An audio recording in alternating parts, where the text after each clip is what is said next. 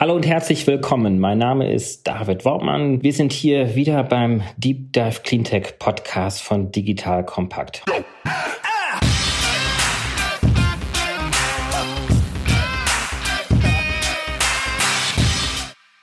Heute habe ich einen sehr spannenden Gast hier, nämlich Christoph Weigler. Er ist Geschäftsführer von Uber Deutschland. Hallo, Christoph. Hallo David, danke für die Einladung. Wir treffen uns ja in Zeiten von Corona. Wir alle wissen nicht, wie lange diese Zeit andauern wird. Aktuell befinden wir uns noch im Homeoffice und du wahrscheinlich auch. Genau, ich, ich sitze hier zu Hause und hoffe, dass meine beiden Kinder uns nicht stören, während wir äh, telefonieren. Ja, das bei einigen Videocalls schon passiert, aber das ist ja auch irgendwie das Spannende an der Zeit, dass man mal in einem ganz anderen Kontext arbeitet und auch irgendwie so die Familie anders noch in den Alltag integriert, als man es vielleicht sonst im Büro schafft. Total. Und das ist, glaube ich, auch hoffentlich etwas, was wir auch in die neue Zeit hinübernehmen können dass es auch völlig okay ist, wenn man zwischendurch die Kinder dann auch mal in so einen Podcast vielleicht auch mal reinlaufen. Aber vielleicht äh, schnell zum Thema. Wie geht's euch denn als Firma? Seid ihr jetzt alle im Homeoffice? Die Fahrer wahrscheinlich nicht, oder?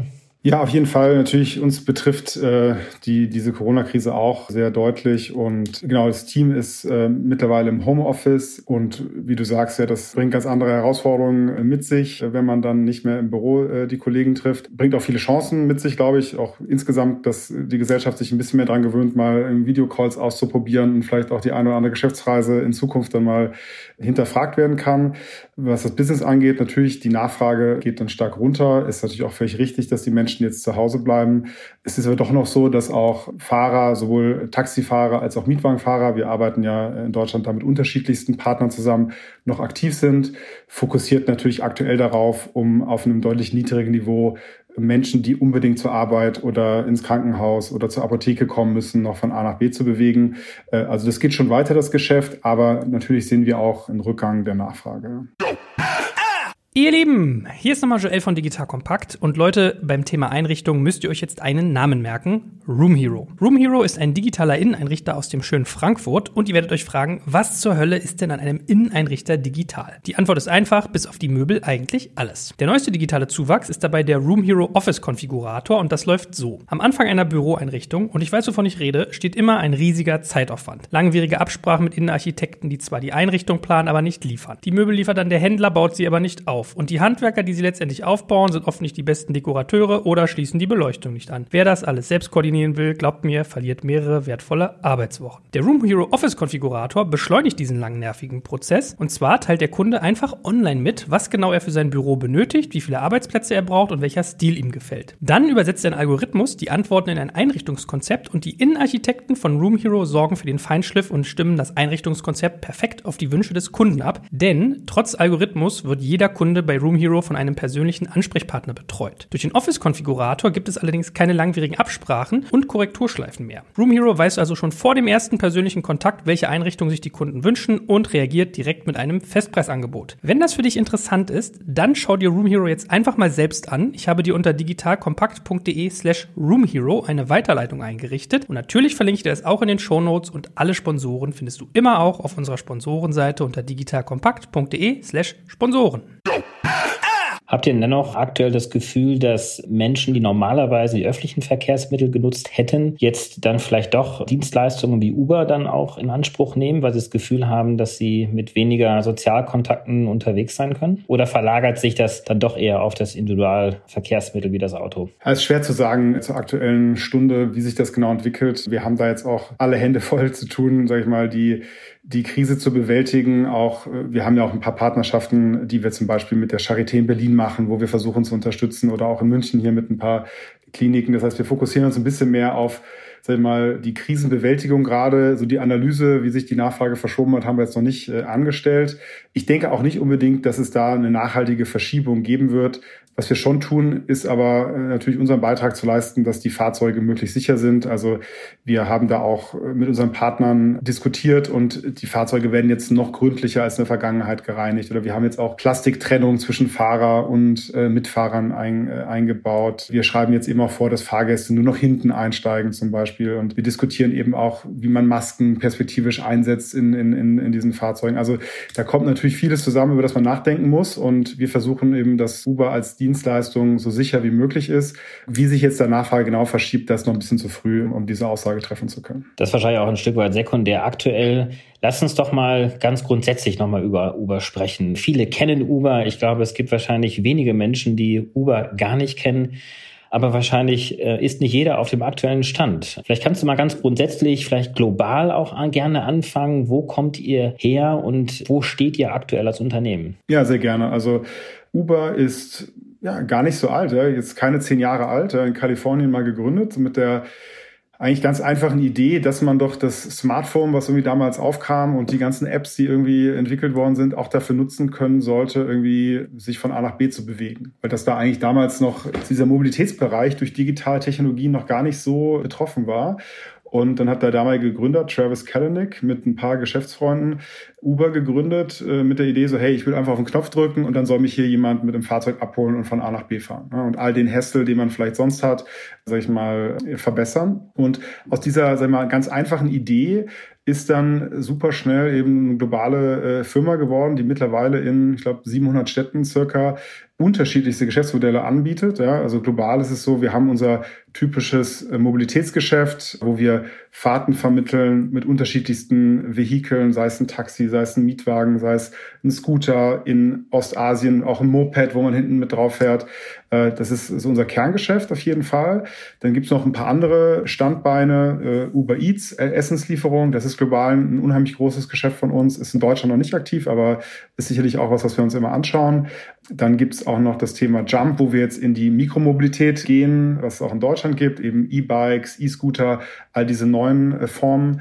Wir sind aber auch mittlerweile zum Beispiel mit Uber Freight unterwegs, wo wir mal, die, die Effizienz im Lkw-Verkehr erhöhen. Ne? Das ist mal, ein ganz anderes Themengebiet, aber die gleiche Technologie. Wir bringen Angebot und Nachfrage zusammen und nutzen äh, smarte Technologie, um die Auslastung zu erhöhen. Und da nutzen uns eben Firmen, die irgendwie äh, Güter transportieren wollen und sagen, ich möchte gerne diese Ladung von an dem Tag dahin verschicken, könnt ihr mir irgendeinen LKW vermitteln, der vielleicht eh leer gerade diese Strecke fährt. Ja? Und diese Idee, Effizienz zu erhöhen und auch Leerkilometer zu reduzieren, äh, funktioniert da auch. Und das ist Uber Freight, auch ein äh, spannendes Geschäft, machen wir auch in Deutschland zum Beispiel.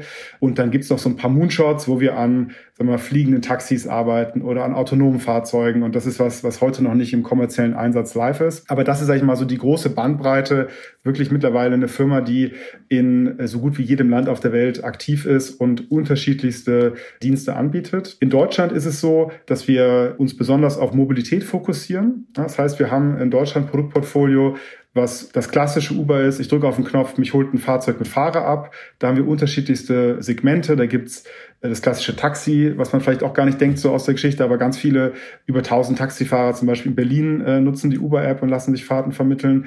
Dann haben wir Uber X, das ist so unser globales Hauptprodukt, wo wir in Deutschland mit professionellen Fahrern auch arbeiten, die aber keine Taxifahrer sind, wo man eben auch sich eine Fahrt bestellen kann. Dann haben wir Uber Green in Deutschland. Das sind rein elektrische Fahrzeuge, mit denen man von A nach B fahren kann. Wir haben auch die Pedelecs, also Elektrofahrräder in Berlin und München aktiv, die man über die gleiche App buchen kann. Und auch die E-Scooter, das ist so das letzte, was wir gelauncht haben. Das heißt, wir sind wirklich ein ziemlich breit aufgestellter Mobilitätsanbieter. Ich würde es einfach so beschreiben, egal wie ich von A nach B durch die Stadt kommen möchte, auf der Uber-App gibt's die ähm, eine super Auswahl an verschiedenen Optionen und alles halt in der gleichen App mit der gleichen Zahlungsfunktion äh, nutzbar. Und ich glaube, so in die, in die regionale Expansion sind wir auch stark gegangen in den letzten äh, Jahren, äh, sind mittlerweile in acht Städten aktiv, also so die, die großen deutschen Städte, die man kennt, ja, Berlin, München, Köln, Hamburg, Stuttgart, Frankfurt, Duisburg ist so die letzte Stadt, die wir gelauncht haben und haben auch jetzt, sagen wir mal, gerade Piloten im ländlichen Raum gestartet. Letztes Jahr in Kirchheim bei München um also zu testen, geht das eigentlich auch wirklich äh, sag mal, auf dem Dorf in Anführungsstrichen und sind da auch gerade dabei, noch ein paar neue so ländliche Raumpiloten zu, zu starten. Also das ist so mal der, der, der Stand, wo wir gerade stehen in Deutschland. Das war ja wirklich schon ein wahnsinniger Rundumschlag und äh, man merkt, dass sich äh, Uber, was wahrscheinlich viele abgespeichert haben, sich vom ja, Ride-Sharing-Anbieter zum wirklich allumfassenden Mobilitätsanbieter weiterentwickelt hat. Das ist wirklich sehr beeindruckend. Wenn wir jetzt mal auf, auf Deutschland gehen, ihr habt es ja am Anfang Anfang ja auch nicht so ganz einfach gehabt. Vielleicht kann man da auch nochmal mit so ein paar vielleicht Altinformationen auch nochmal aufräumen. Ihr seid ja sozusagen als großer Wettbewerber der klassischen Taxibranche für viele angesehen. Es gibt immer noch große Diskussionen drumherum. Vielleicht kannst du da auch noch mal ganz kurz den aktuellen Stand geben.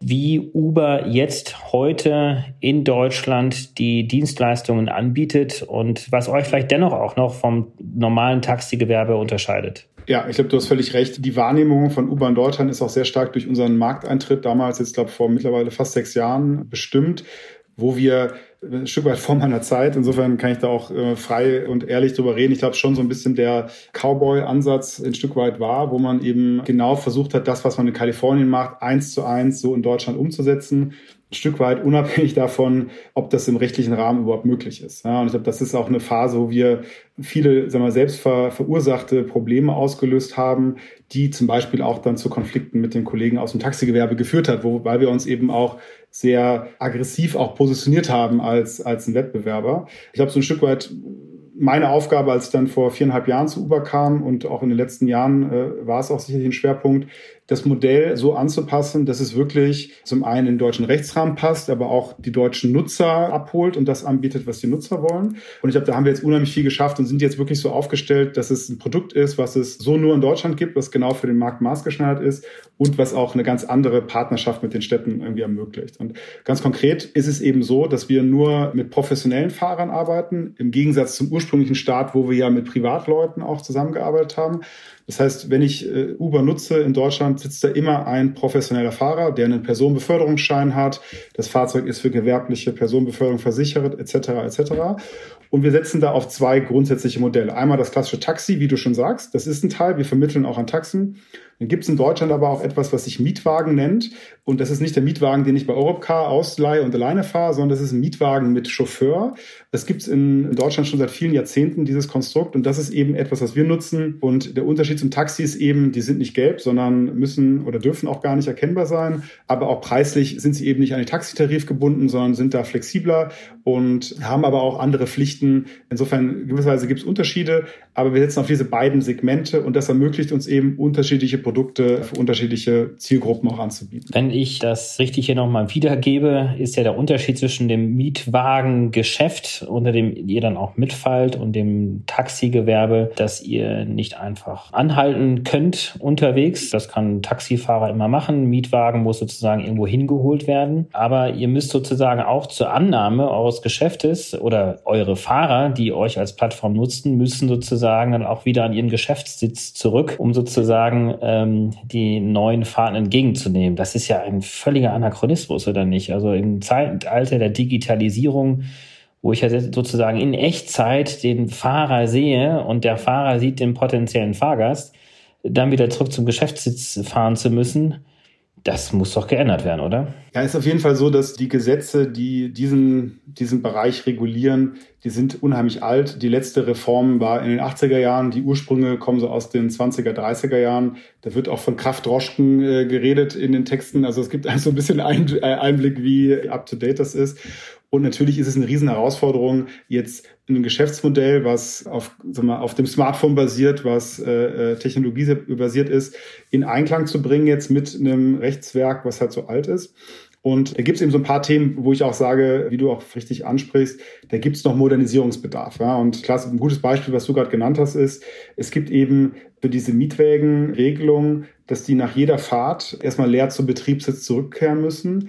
Das kommt aus einer Zeit, wo man gesagt hat, ja, die einzige Möglichkeit, wie du eigentlich eine Fahrt bekommen kannst, wenn du nicht zu Hause bist, ist halt, dass sich jemand einfach ranwinkt an der Straße. Ja? Und das soll eben den Taxen vorbehalten sein, weil man eben auch aus Kundenschutz und aus äh, Konsumentenschutz, also aus Verbraucherschutz, sicherstellen wollte, dass da jetzt nicht irgendwelche Leute rumfahren und versuchen, zu irgendwelchen Preisen, die nicht klar sind, irgendwelche Leute auf der Straße einzusammeln.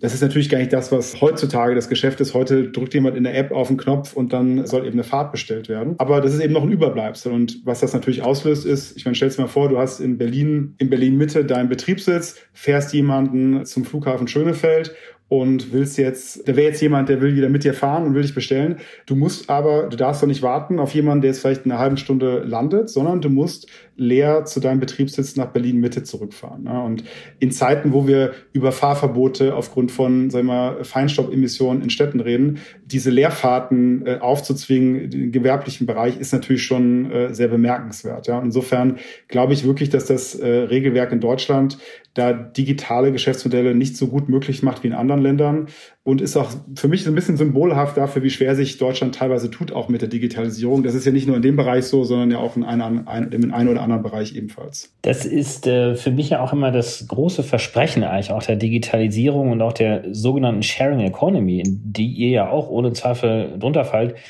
das Versprechen eben da ist, dass man existierende Ressourcen einfach sehr viel effizienter nutzt. Und warum soll man nicht ein existierendes Auto, was schon am Flughafen steht, effizienter nutzen, indem man es eben nicht mit einer Leerfahrt zurückfahren lässt? Habt ihr das Gefühl, dass die Deutschen sich oder Deutschland sich schwer tut damit, weil wir einfach insgesamt uns schwer tun mit der Digitalisierung?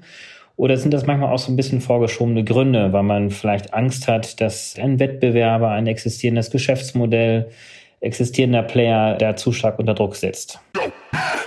Ihr Lieben, hier ist nochmal Joel von Digital Kompakt und frei nach dem Motto tue Gutes und sprich darüber. Also in diesem Fall haben wir was Gutes erstellt. Geht es heute um unseren Amazon Report. Und zwar bauen wir ja mit Methoda der Universität St. Gallen und eTribes einen Report namens E-Commerce Germany. Der zeigt auf, wie viel Umsatz Amazon in den jeweiligen Kategorien, wie zum Beispiel Fashion oder Elektronik, Baumarkt macht und wie dominant es damit in ganz Deutschland ist. Also stell dir vor, du kannst daraus ablesen, dass Amazon im Bereich Garten zum Beispiel, und das sind echte Zahlen, 330 Millionen Euro Umsatz macht und damit 8,36 Prozent des deutschen Marktes bedient. Du kannst dann immer auch die sichtbarsten Marken in dem jeweiligen Segment ablesen, wie hoch der durchschnittliche Preispunkt liegt, wie sich Seller und Vendoren verteilen und, und, und. Wir bauen diesen Report jedes halbe Jahr und diese Ausgabe ist wirklich, also wirklich kein Scherz, super, super spannend, weil es sich um das zweite Halbjahr 2019 handelt, wodurch wir dir sagen können, wo Amazon im Weihnachtsgeschäft und bei den Deal Days richtig gepunktet hat und wo nicht. Glaub mir, das sind wirklich richtig wertvolle Zahlen und wir untermauern das auch nochmal mit einer fetten Marktforschung und Analyseartikeln inklusive Handlungsempfehlungen für Käufer und Verkäufer bei Amazon Business. Du findest den Report unter digitalkompakt.de slash reports zum Kauf und natürlich verlinke ich das auch in den Shownotes Notes. Und wie bei allen Sponsoreninfos, die findest du immer auf unserer Sponsorenseite unter digitalkompakt.de slash Sponsoren. Ja, ich glaube schon, dass Deutschland ja sehr erfolgreich war mit der Art und Weise, wie man auch sag mal, Gesetze weiterentwickelt und dieser sehr konsensorientierte und auch, sage ich mal, sehr stark Länder- und Bundesebene beides berücksichtigende Art, sage ich mal, Politik zu machen, unheimlich erfolgreich war, weil es eine sehr starke Konstanz und auch also Volatilität äh, reduziert. Was ich schon sehe, ist, dass bei so Themen wie Digitalisierung, die einfach in der Taktung passiert, wo sich auch Modelle äh, weiterentwickeln in einer Geschwindigkeit, die deutlich höher ist, als vielleicht in der Vergangenheit war, dass da dieses sehr, äh, sag ich mal, gemächliche an die Grenzen kommt. Ja? Und das ist ein gutes Beispiel, die, diese Reform in dem Umfeld, die schon seit Jahren diskutiert wird, aber wo eben äh, so ein Stück weit äh, vielleicht der Zug zum Tor auch fehlt und ja, und das betrifft natürlich nicht nur uns. Es gibt ja auch unheimlich spannende deutsche Anbieter, die tolle Geschäftsmodelle in dem Umfeld haben, die das genauso sehen. Ja, ich, äh, das, ein Beispiel ist zum Beispiel Clever Shuttle. Ich weiß nicht, ob äh, ihr darüber schon mal diskutiert habt. Das ist ein deutscher Anbieter, auch von so On-Demand-Mobilität, die nur gepoolte Fahrten anbieten, also immer mehrere Personen in einem Auto, rein elektrische Fahrzeuge. Und die haben vor ein paar Monaten angekündigt, sich aus einigen deutschen Städten zurückzuziehen, weil sie ihr Geschäftsmodell in dem Rechtsrahmen eben nicht äh, profitabel betreiben können. Und das ist ja schon spannend, wenn sowas dann nicht geht, weil das muss ja eigentlich jedem klar sein, dass das irgendwie im Interesse aller ist, ja, dass wir Leute überzeugen, das eigene Auto stehen zu lassen, in so voll elektrische geteilte Mobilitätskonzepte zu gehen. Insofern ja, ich warte ich ungeduldig drauf, dass da ein bisschen mehr äh, Zug reinkommt. Es ist aber auch so, muss man fairerweise sagen, die aktuelle Regierung hat es in ihrem Koalitionsvertrag drinstehen, das zu äh, reformieren.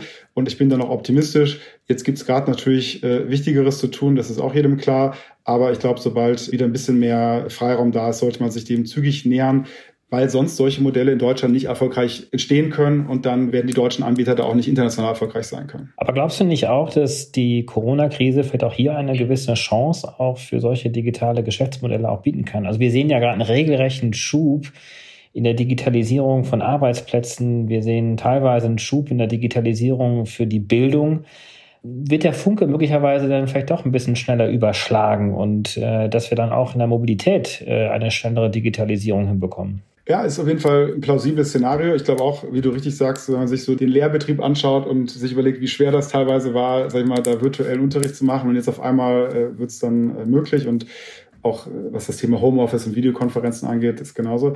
Es ist schon noch eine Hoffnung, dass, glaube ich, jetzt allen klar wird, wie viel Potenzial auch in, in Digitalisierung steckt und auch wenn man sich anschaut, wie wie Länder wie Südkorea diese Krise gemeistert haben, ja auch mit, sag ich mal, einfach technologische Lösungen zum Wohle der Allgemeinheit zu nutzen. Das muss nicht alles perfekt sein. Es gibt sicherlich da berechtigte Sorgen auch über Datenschutz und so weiter, die man adressieren muss. Aber insgesamt merkt, glaube ich, Deutschland schon, wow, da ist noch viel Potenzial drin, äh, wie man eigentlich auch zum Wohl der Allgemeinheit äh, Technologie besser nutzen kann. Und das wird sich bestimmt auch ein Stück weit im Mobilitätssektor niederschlagen. Davon werden ja alle profitieren können und äh, eben noch nicht nur Uber, sondern auch Clever Shuttle, wie du schon angesprochen hattest. In Berlin gab es ja auch oder gibt es ja immer noch das Modell von ähm, dem Berlkönig, der ja auch diskutiert wird, ob er weitergeführt werden soll oder nicht. Und Vielleicht gehen wir mal ganz kurz äh, noch ein bisschen in die Geschäftsmodelle hinein. Wenn ich das richtig verstanden habe, soll es ja eine sehr enge Verzahnung geben der unterschiedlichsten Modelle. Also von dem normalen Uber X-Fahrer, der dann aber auch gleichzeitig Uber Eats, also letztendlich Essenstransporte mit anbieten soll. Geht dieses Geschäftsmodell auf? Äh, sind das eigentlich unterschiedliche Fahrer oder soll sozusagen der eine Fahrer die unterschiedlichsten Dienstleistungen mit anbieten?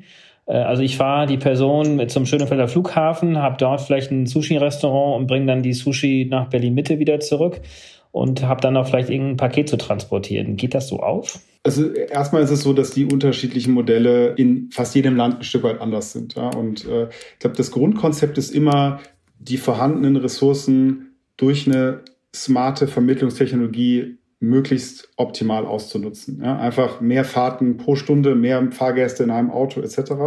Das Beispiel, das du ansprichst, ich persönlich glaube nicht, dass das sagen wir, in Europa und Deutschland erfolgsversprechend ist. Essen liefert man in Deutschland oder in Europa am besten mit einem Fahrrad oder mit einem Moped äh, oder ähnlichem aus. Ich glaube, mit einem Auto äh, macht das in der Regel wenig Sinn. Aber in anderen Ländern mag das der Fall sein. Ja? Wenn man sagt, man transportiert eh jemanden in Südostasien mit dem Moped von A nach B, dann kann man auch noch eine Pizza transportieren. Ich glaube, der Mehrwert, den äh, Geschäftsmodell wie wir dann leisten in der Mobilität, ist eher, dass eben nicht ein Auto von einer Privatperson genutzt wird, die fährt morgens zur Arbeit, dann steht das Auto sieben Stunden auf dem Parkplatz und fährt wieder eine halbe Stunde zurück und sind diese berühmten fünf Prozent, die dann so ein Auto nur genutzt wird und aber unheimlich viel Parkraum äh, in Anspruch nimmt, sondern dabei mit diesem Auto kann man 20, 30, 40 Leute am Tag transportieren und man kann einfach mit viel weniger Autos die Mobilitätsbedürfnisse der Stadt abdecken. Und ich glaube, da liegt der Mehrwert. Ja? Und damit smarter Technologie, also in anderen Ländern machen wir es zum Beispiel so, dass wir analysieren, wie entwickelt sich die Nachfrage und können schon einem Fahrer sagen, hey, in drei Stunden wird da in, wenn man in der Dorfdisco, weil wir schon wissen, am Freitagabend sind da wieder viele hingefahren, äh, um ein Uhr nachts wird dann viel wieder Nachfrage sein und wo vielleicht sonst Leute nicht abgeholt werden konnten, fahren dann äh, Fahrer hin und holen Leute ab. Das sind so Sachen, wo man einfach Effizienz bringen kann. Vieles davon ist in Deutschland nicht immer möglich aufgrund der Rechtslage, aber das sind so ein paar Ideen. Ich glaube nicht, dass es so stark Übergreifung geben wird, wo dann der Fahrer auch die Pizza ausfährt. Ähm, das hat sich gezeigt, ist, ist nicht unbedingt effizient. Effizienter ist eigentlich eher, wenn man sich auf Mobilität konzentriert und das so effizient wie möglich macht. Aber Uber Eats gibt es ja beispielsweise als Produkt ja in Deutschland noch nicht. Wird es auch in Deutschland noch eingeführt oder? Ähm? Genau, also äh, Uber Eats in Deutschland noch nicht. Ich, wir schauen uns das immer wieder an und ich persönlich glaube auch, dass das spannender Markt sein kann. Jetzt gerade ist natürlich so, wir fokussieren uns sehr stark auf das Thema Mobilität sind da auch nur in acht Städten in Deutschland aktiv aktuell. Also da gibt es auch noch ein bisschen Luft nach oben. Und insofern aktuell ist der Fokus eher auf den Mobilitätsaspekt. Aber Essenslieferung ist natürlich unheimlich spannend und jetzt in der aktuellen Zeit sieht man ja auch, da entdeckt vielleicht der eine oder andere auch nochmal ein Restaurant, was er sonst nicht kannte, über so Lieferportale. Ähm, neben den normalen Autos seid ihr auch mit äh, Elektroscootern unterwegs und mit Fahrrädern. Wie sind denn da eure Erfahrungen? Also gerade jetzt auch im Elektroscooter-Bereich, da gab es ja doch in der Markteinführung im April letzten Jahres, roundabout war das ja im April, glaube ich, gewesen, als dann die Verordnung äh, gesetzt worden ist, gab es ja mit einem Schlag, glaube ich, acht oder neun Anbieter. Ich glaube, das Wettbewerbsfeld hat sich auch schon so ein bisschen gelichtet. Wie sind denn da eure Erfahrungen jetzt nach einem Jahr? Ja, super spannend, wie sich das in Deutschland entwickelt. Wir sind ja zuerst mit den äh, Pedelecs, also den Elektrofahrrädern gestartet, äh, haben dann die E-Scooter noch dazugenommen. Und ich glaube, wir unterscheiden uns natürlich ein Stück weit von den anderen, weil bei uns ist das alles auf einer Plattform. Das heißt, ich gebe in der App ein, ich will vom Bahnhof zum Potsdamer Platz und dann sagt die App, okay, du kannst dich fahren lassen, das kostet X, das dauert so lang, du kannst auch ein Elektrofahrrad nehmen oder du kannst einen E-Scooter nehmen. Das heißt, wir sehen eine ganz interessante Verschiebung in unserem Angebot. Wir sehen zum Beispiel, dass gerade in den, sage ich mal, nicht ganz so kalten Monaten dass unheimlich viele kurze Fahrten kannibalisiert werden von Fahrrädern. Also wir sehen zum Beispiel dann morgens um 8 Uhr zur Arbeit im Sommer geht die Nachfrage nach Fahrzeugen unheimlich runter, aber die Nachfrage nach Elektrofahrrädern schießt durch die Decke. Und das ist für uns ein ganz spannendes Zeichen. Zum einen, glaube ich, weil auch jeder sagen würde, es macht wahrscheinlich mehr Sinn, bei schönem Wetter zur Arbeit mit einem Elektrofahrrad zu fahren in der Stadt, als jetzt noch die Stadt mit dem Auto zu verstopfen. Und zum anderen bieten wir unseren Kunden natürlich auch ein breites Spektrum an. Das heißt, man weiß auch, es ist ein bisschen der One-Stop-Shop. Ich kann mir aussuchen, was ich möchte. Und ich weiß eigentlich für jeden Mobilitätsbedarf finde ich da was. Insofern, das war unheimlich spannend. Und wir haben auch unheimlich viel positives Feedback bekommen von unseren Nutzern, ich würde sogar sagen, fast zu den Fahrrädern mehr als für die Scooter, weil Scooter natürlich zum einen ein Stück weit mittlerweile auch viele andere anbieten und die E-Bikes sehr Alleinstellungsmerkmal sind. Die sind unheimlich robust, sind unheimlich komfortabel. Ich persönlich nutze eigentlich fast die Fahrräder häufiger. Wenn man eine Tasche dabei hat, kann man sie vorne in so einen Korb reintun. Insofern, wir sehen auch, dass das in Deutschland ein bisschen vielleicht sogar noch positiver angenommen wird, auch von Städten äh, oftmals positiver gesehen wird als, als die Scooter, die ja dann doch auch nicht immer nur positiv gesehen werden. Insofern, ja, unheimlich spannend. Wir sind da sicherlich auch noch am Anfang. Ich glaube schon, dass das ein ganz wichtiger Baustein auch der Mobilität sein wird, diese Scooter und die Bikes. Aber ja, wir sind eine Saison dabei und finden es jetzt erstmal unheimlich spannend, das weiter zu betrachten. Bisher sind wir super happy, wie es läuft. Also insofern kannibalisiert ihr euch jetzt nicht jetzt intern, aber es gibt schon einen gewissen Wettbewerb zwischen den einzelnen Fahrzeugtypen. Das ist sicherlich jetzt auch ein gewisser Lernfaktor, den ihr da ja auch durchgeht, wie viele andere auch. Wie groß ist denn da dann noch jetzt bei den E-Scootern zum Beispiel der Wettbewerb zum Laufen dann noch da? Ähm, weil gerade der E-Scooter ist ja, müssen wir mal so vermuten, mal so in den Strecken so zwischen ein und drei Kilometern wahrscheinlich so ist das so dieser Sweet Spot ist da nicht sozusagen der größte Wettbewerb sogar auch das zu Fuß laufen? Ja, also wir haben das nicht immer repräsentativ untersucht, ist auf jeden Fall eine, eine spannende Frage. Meine, was wir sehen, ist, dass die Fahrräder wirklich auch für recht lange Distanzen genutzt werden, auch äh, im internationalen Umfeld, auch wirklich für diese Pendelstrecke auch fünf bis zehn Kilometer äh, genutzt wird, weil es eben mit der elektrischen Unterstützung mit 25 kmh kann man viel schneller als man im Auto eigentlich im, im Stadtverkehr auch nicht. Äh, Scooter sicherlich eher für kürzere Strecken. Ich persönlich sehe aber schon auch, äh, und das zeigen auch unsere Nutzerbefragungen insgesamt, dass Uber in all den verschiedenen Schattierungen sehr oft auch ergänzend zum ÖPNV genutzt wird. Also dieses, auch in Berlin ist so, knapp ein Drittel der Fahrten beginnt oder endet an einer ÖPNV-Haltestelle insgesamt. Das heißt, wir sehen schon, die Leute nutzen es eher als erste, letzte Meile oder um dann äh, zur S-Bahn zu fahren. Und das zeigt sich eben bei diesen Mikromobilitätsthemen auch. Das heißt, meine Hoffnung ist eher, die Leute sagen, wenn ich zur Bahn fahre, sagen wir, die, den einen Kilometer, das ist vielleicht noch für manche ein bisschen zu weit zum Laufen, dann nimmt man vielleicht den Scooter. Aber es wird sicherlich im Einzelfall auch denjenigen geben, gerade zu Beginn, die sagen, hey, ich will es mal ausprobieren, ist was Neues, ich fahre jetzt mal mit dem Scooter dieser Effekt wird sich ein bisschen, da wird abklingen und dann wird es ganz normal in so eine multimodale Reisekette integriert werden. Und da haben sowohl Scooter als auch Bikes, glaube ich, eine Berechtigung. Das heißt, der eigentliche Wettbewerber ist sozusagen das private, eigen erworbene, genutzte Auto. Du hast den öffentlichen Verkehr ähm, oder die öffentlichen Verkehrsmittel gerade schon mehrfach angesprochen. Wie läuft denn da jetzt die Verzahnung? Ja, ihr habt diese Touchpoints, aber werdet ihr sozusagen dort auch als Ergänzung wahrgenommen oder ein Stück weit auch als Wettbewerb vom ÖPNV? Also auch das hat sich total gewandelt, meiner Ansicht nach. Also gerade jetzt in den letzten so ein, zwei Jahren haben wir sehr intensive Beziehungen auch mit den deutschen Verkehrsverbänden aufgebaut sind da im engen Austausch, haben auch damals zum Beispiel, ist auch kein Geheimnis, mit der BVG über diesen Bergkönig geredet und gesagt, hey, wir würden da gerne auch eine Rolle spielen, sind auch aktuell mit äh, dem einen oder anderen Verkehrsverbund in ganz detaillierten Diskussionen eine formale Partnerschaft äh, zu machen. Wir haben das in vielen Ländern, wo man zum Beispiel sagt, wenn du ein Bahn- oder Busticket hast und du kommst vielleicht an der letzten Haltestelle an, für die letzte Meile nach Hause, kannst du dann noch Uber nutzen äh, zu einem Festpreis. Sowas könnten wir uns gut vorstellen. Oder in, in London zum Beispiel kann man in der App auch schon sehen, wann fahren hier die Subways, wann fahren die Busse und sich sozusagen die Reisekette auch im im ÖPNV äh, zusammenstellen. Also ich bin fest davon überzeugt, dass wir viel stärker zusammenwachsen werden. Die öffentlichen Verkehrsbetreiber werden ihr Angebot attraktiver machen können, wenn sie so Dienste wie uns äh, integrieren. Und wir können natürlich eine ganz andere Größe auch an Nutzerschaft ansprechen, wenn wir die Leute überzeugen, ihr Auto stehen zu lassen und aus, auf einen Mix aus so Dingen wie Uber und dem ÖPNV zurückzugreifen. Und das ist ja gerade in Deutschland extrem, wenn man sich anschaut, der Modal Split ist ja noch viel stärker als in anderen Ländern so dass der eigene Pkw das Hauptverkehrsmittel ist für viele. Du hattest zu Beginn unseres Gesprächs den ländlichen Raum angesprochen. Jetzt würde ich mal vermuten, dass es wahrscheinlich für einen Anbieter wie Uber immer attraktiver ist, dort zu fahren, wo die meisten Fahrten anfallen. Und entsprechend sieht, das, sieht man das ja auch in eurem Preisalgorithmus. Wenn Messen sind, dann gibt es natürlich überproportional mehr Autos, die vor Ort sind. Äh, das macht ja auch Sinn, weil es wollen ja auch mehr fahren. Aber welches Angebot könnt ihr denn für den ländlichen Raum machen? Ihr habt ja, glaube ich, auch schon ein paar Pilotprojekte, sogar auch in Deutschland. Ja, absolut. Und auch für mich ist das wie so ein, so ein Beispiel. Ich glaube, so dass, als ich zu Uber kam, hat man nur über die großen Städte geredet und irgendwie, wenn man den ländlichen Raum angesprochen hat, dann haben so die Kollegen in Kalifornien alle die Augen verdreht. Und es hat sich auch total gewandelt mittlerweile und es gibt auch bei uns im Team äh, jetzt in Deutschland eine eigene Arbeitsgruppe, die sich nur mit dem Thema äh, ländlichen Raum beschäftigt. Haben mich ein paar ganz spannende äh, Erkenntnisse gewonnen. Also wir haben zum Beispiel in, in Kroatien an der Küste mal im Sommer so ein Produkt gestartet und gesagt, komm, wir machen Uber in Kroatien an der Küste äh, auf, äh, weil da gibt's ja ganz viele Touristen und die kennen vielleicht Uber von zu Hause und das ist ein super Produkt. Und dann haben wir das aber einfach laufen lassen den ganzen Winter hindurch. Und es hat sich herausgestellt, das lief die ganze Zeit weiter. Das, klar, das Volumen ist runtergegangen, aber die lokalen Bewohner der Küstenstandorte und dieser kleinen Dörfer an der Küste, die haben Uber weiter genutzt, weil die sind halt auch bereit, deutlich länger zu warten. Die haben nicht die Erwartung, wie in London, in fünf Minuten muss ein Auto da sein. Die waren froh, wenn in 15 Minuten ein Auto kam, weil der Bus fährt nur alle drei Stunden durch das Dorf. Und da haben wir so ein bisschen eigentlich fast ohne es äh, zu wollen gemerkt, hey, das kann schon funktionieren, weil die Erwartung der Nutzer auch eine andere ist. Und ich bin auch fest davon überzeugt, dass in Deutschland da ein Riesenpotenzial steckt. Auch wirtschaftlich, weil die Hälfte der Deutschen wohnt eben nicht in einer Großstadt. Ja, insofern ist es auch wirtschaftlich sinnvoll.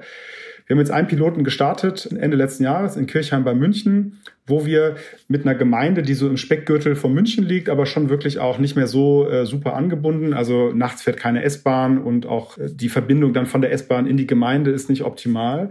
Wo wir jetzt so eine ja, Fixpreis in der Gemeinde zur S-Bahn haben, wo man eben zu einem festen Preis von fünf Euro diese Verbindung mit dem ÖPNV herstellen kann. Und nachts, wenn gar kein ÖPNV mehr fährt, zu einem günstigen Fixpreis von der Stadt eben in die Gemeinde fahren kann. Und das hat irgendwie alle Erwartungen übertroffen. Auch der Bürgermeister, glaube ich, der, mit dem wir da auch eng im Austausch sind, war total begeistert, wie viele der Bewohner das genutzt haben. Und das zeigt einfach, dass es da natürlich nochmal eine größere Lücke gibt im Transport und in der Mobilität. Ne? Die haben eben nicht die Bahn und fünf Scooter und drei Carsharing-Anbieter, sondern die haben eigentlich nur den eigenen Pkw. Und insofern sind wir total optimistisch und wollen jetzt auch Berliner Umland, Brandenburg nochmal so einen Piloten starten. Und genau, ich glaube, da kann wirklich was funktionieren. Aber da kommt eben diese restriktive Rechtslage einem noch mehr in die Quere als vielleicht in der Stadt. Wenn ich diese Rückkehrpflicht nochmal aufgreife vom Anfang des Gesprächs, als in Berlin mache ich das, weil es gibt so viel Nachfrage, dann sag mal, lebe ich mit dieser gewissen Ineffizienz. Wenn ich aber jetzt äh, zu einer, einer Dorfdisco fahre und mein Betriebssitz aber 30 Kilometer weit weg, wenn ich jetzt sage, ich muss jetzt 30 Kilometer zurückfahren zu meinem Betriebssitz, obwohl ich weiß, in 10 Minuten kommt wahrscheinlich jemand aus der Dorfdisco und will nach Hause fahren, das aber nicht darf, dann macht es das halt fast unmöglich. Ja? Und das ist so ein bisschen die niedrig hängende Decke des, äh, des Gesetzes, gegen die man im ländlichen Raum dann oft stößt. Ein äh, Argument des klassischen Taxigewerbes äh, ist ja auch immer gewesen, dass man eine gewisse Daseinsvorsorge sozusagen darstellt und äh, dann auch in Gebieten fährt, wo es eben nicht kostendeckend ist. Höre ich jetzt sozusagen heraus, dass ihr kostendeckend im ländlichen Raum fahren könnt? Oder ist das die Hoffnung da, dass es sozusagen kostendeckend wird, weil einfach dieses Angebot, wenn es weiter ausgebaut wird, dann auch irgendwann mal kostendeckend sein wird? Oder kalkuliert ihr sozusagen auch so ein bisschen sozusagen, äh, habt ihr so eine Querschnittssubventionierung sozusagen von der Stadt in, in, in, das, äh, in das Umfeld hinein? Ja, also aktuell ähm, verdienen wir sicherlich noch kein Geld mit diesem Piloten, aber wir sehen schon, dass nicht so viel fehlt. Ja? Also dass man halt, wenn man es effizient macht und auch eben maßschneidert, so dass es auf die jeweilige Situation passt, dass man nah dran kommt. Und ich kann mir schon vorstellen, dass es perspektivisch auch so ist, dass man vielleicht in einer großen Stadt wie Berlin etwas mehr verdient und dann vielleicht im ländlichen Raum weniger oder, äh, oder auch gar nichts und das dann ein Stück weit quersubventioniert. Das kann ich mir alles vorstellen. Und wir sind da auch auf jeden Fall bereit zu, weil wir sehen natürlich auch, das sind vielleicht auch Nutzer, die dann nochmal in der Stadt ziehen oder die dann in der Stadt, wenn sie da arbeiten, auch mal Uber nutzen. Insofern mag das vielleicht sogar auch wirtschaftlich sinnvoll sein, da auch vielleicht nicht ganz so profitable Strecken trotzdem anzubieten. Ich glaube, das mit der Daseinsvorsorge ist unheimlich wichtig und natürlich ist Mobilität auch ein gewisses Grundrecht und äh, sag mal, führt auch dazu, dass die, ja, die, die Lebensverhältnisse in nicht so urbanen Gemeinden weiterhin attraktiv sind. Wenn die Realität ist natürlich die, dass in knapp einem Drittel der Gemeinden in Deutschland auch heute schon kein Taxi mehr äh, verfügbar ist. Ja, und das ist ja, wenn man mal mit Landräten oder Bürgermeistern äh, von ländlichen Regionen redet, da ist meistens gar kein Taxiunternehmen oder Mietwagenunternehmen mehr da. Ja, und auch in Kirchheim, wo wir sind, da gibt es eben ein einziges Taxi. Äh, das kann natürlich auch nicht die Mobilitätslücke alleine schließen. Insofern, ich glaube, wir müssen alle zusammenarbeiten und wir sind auch total offen, auch Taxen zu integrieren in diesen äh, Bereichen und wollen das jetzt übrigens auch äh, in Kirchheim zum Beispiel machen, da die Taxen in der Region Regionen auch integrieren. Insofern, äh, alleine kann es keiner schaffen. Die Herausforderungen der Mobilität müssen von all den Anbietern, ÖPNV, Uber und alle anderen gemeinsam gelöst werden. Und wir sind aber bereit, ein Teil der Lösung zu sein. Das klingt, klingt sehr integrierend. Äh, ich denke mal, auch der Mobilitätsmarkt, auch die Mobilitätswende muss von Wettbewerb leben. Man muss sich immer wieder reiben. Dadurch kommen Innovationen zum Tragen. Dadurch werden auch durchaus die Kosten da auch gesenkt für den Verbraucher am Ende des Tages. Was sind denn für euch jetzt so die großen großen Herausforderungen oder die nächsten großen Pläne in Deutschland? Ja, also ein ganz wichtiges strategisches Thema ist für uns das Thema Elektromobilität. Ich komme gerade aus einem Gespräch, wo wir so ein bisschen die Pläne für die nächsten Monate uns auch gelegt haben. Auch welche Modelle können da sinnvoll sein, mit, mit Partnern diskutiert, was funktioniert in der Praxis, was ist überhaupt verfügbar auch. Das ist ja auch ein Thema in dem Kontext. Also wir wollen in jeder Stadt ein funktionierendes Uber Green Produkt haben und Uber Green bei uns heißt eben lokal emissionsfrei, rein elektrisch. Haben wir schon in vielen Städten, gerade in München und Berlin, auch schon wirklich ein großes Angebot. Aber das wollen wir noch weiter ausbauen und uns ist klar, dass, sag ich mal, perspektivisch 10, 20 Jahren natürlich äh, urbane Mobilität dann wahrscheinlich nicht mehr mit Verbrennungsmotoren äh, stattfinden wird. Anderes großes strategisches Thema haben wir gerade darüber gesprochen, ist der ländliche Raum. Das haben wir wirklich jetzt als eine Top-Priorität für uns äh, benannt und wollen da in diesem Jahr noch mehrere weitere Piloten starten. Und sobald, sage ich mal, die aktuelle Krise etwas bewältigt ist, wollen wir uns dem, dem wieder annehmen.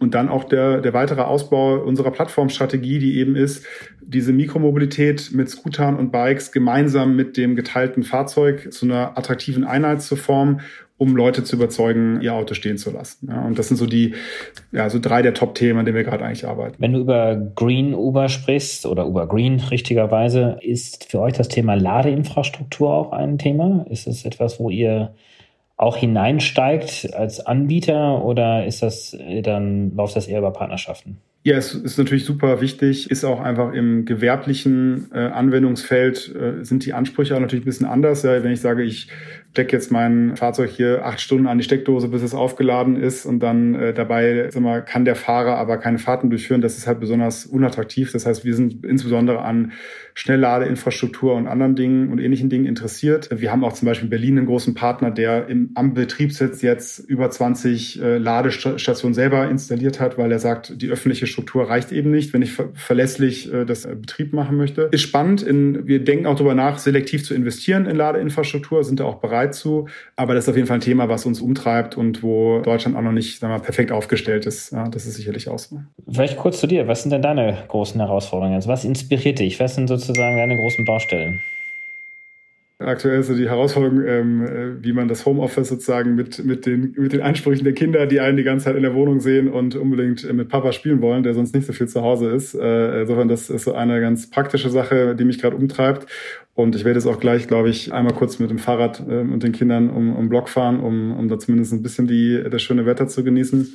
Ja, darüber hinaus ist, glaube ich, schon ein Thema, was mich besonders umtreibt, das Thema Elektromobilität. Ich finde es unheimlich spannend. Ich glaube auch, dass Deutschland da noch unheimlich viel Nachholbedarf hat. Und wenn wir es schaffen, ein effizientes Mobilitätsnetzwerk, was dann lokal emissionsfrei in deutschen Städten aufzubauen, dann haben wir, glaube ich, viel geschafft. Ja. Insofern, das sind so die großen Themen und einfach ja, auch unser Team weiter aufzubauen. Ja. Das ist natürlich auch ein, ein großer Aspekt also von meinem Job. Wir wachsen als Team stark und junge Leute, die Begeisterung haben für unseren Job und für unsere Firma auch zu begeistern und auch mit denen gemeinsam was zu erreichen, das, das macht unheimlich viel Spaß und das ist so das, was ich am Job eigentlich am liebsten mag, wenn, wenn ich dann mal wieder im Büro bin. Ja. Das sind die eigenen Mitarbeiter, aber sicherlich wahrscheinlich auch die Partnerunternehmen. Äh, wie viele Fahrer habt ihr jetzt in Deutschland? Also auf der Taxiseite hatte ich es schon gesagt, ist deutlich über 1000. Im Mietwagenbereich kommunizieren wir jetzt so die absoluten Zahlen, äh, eigentlich aus wettbewerblichen Gründen äh, in der Regel nicht so uns ist auch immer die Größe ist für uns auch ein Stück weit eher nachgelagert. Wir sind eher äh, so effizienzgetrieben. Das heißt, wo ich eigentlich eher so in meinem Dashboard tagtäglich drauf schaue, ist, ist die Balance zwischen Angebot und Nachfrage gut. Ja? Und sag mal, äh, kriegen alle Leute, die eine Fahrt bestellen, eine Fahrt und äh, sind die, sag mal, die Fahrten, die auch professionelle Fahrer bekommen, sind das genug, um attraktive äh, Umsätze auch zu ermöglichen?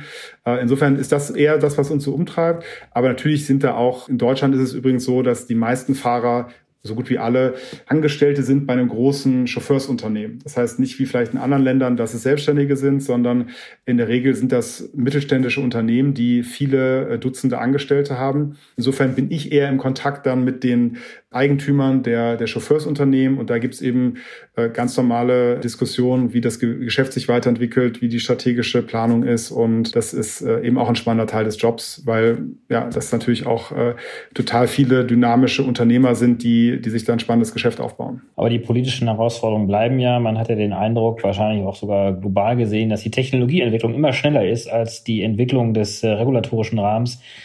Wenn du jetzt die Möglichkeit hättest, äh, alle deutschen Bundestagsabgeordneten und zuständigen Minister mit einer WhatsApp rundab, also rundum WhatsApp erreichen zu können, was würde dort drin stehen? Ja, was ich reinschreiben würde, ist das, was ich den Herrschaften, wenn ich sie zufällig mal treffe, ohnehin immer sage. Äh, insofern hoffentlich wäre es keine Überraschung. Aber ich glaube wirklich, dass wir hier eine Chance haben, äh, Deutschland zukunftsorientiert aufzustellen im Mobilitätssektor. Und das ist nicht nur für Firmen wie uns oder Clever Shuttle, diese typischen technologiegetriebenen Unternehmen äh, relevant, sondern auch für die großen Anbieter im Mobilitätsbereich, also Daimler, BMW, Volkswagen. Ich bin fest davon überzeugt, wenn in Deutschland keine Regulierung herrscht, die da innovative Geschäftsmodelle ermöglicht, wird sich das auf die globale Wettbewerbsfähigkeit dieser Anbieter auswirken. Ja, insofern ist es im ureigensten Interesse von Deutschland, da führend zu sein. Und da ja, läuft uns die Zeit davon. Insofern ist da Eile geboten, das, das Thema anzupacken. Christoph, ganz, ganz herzlichen Dank für das sehr inspirierende und äh, tolle Gespräch. Ich glaube, wir haben einfach einen sehr guten aktuellen Stand bekommen, wo Uber gerade steht, wie viel Innovation auch Uber mitbringt und wie viel Bewegung auch an diesem Mobilitätsmarkt durch Uber hineinkommt. Ganz, ganz herzlichen Dank und äh, ich hoffe, dass wir darüber gut im Austausch noch in Zukunft bleiben werden. Vielen Dank dir.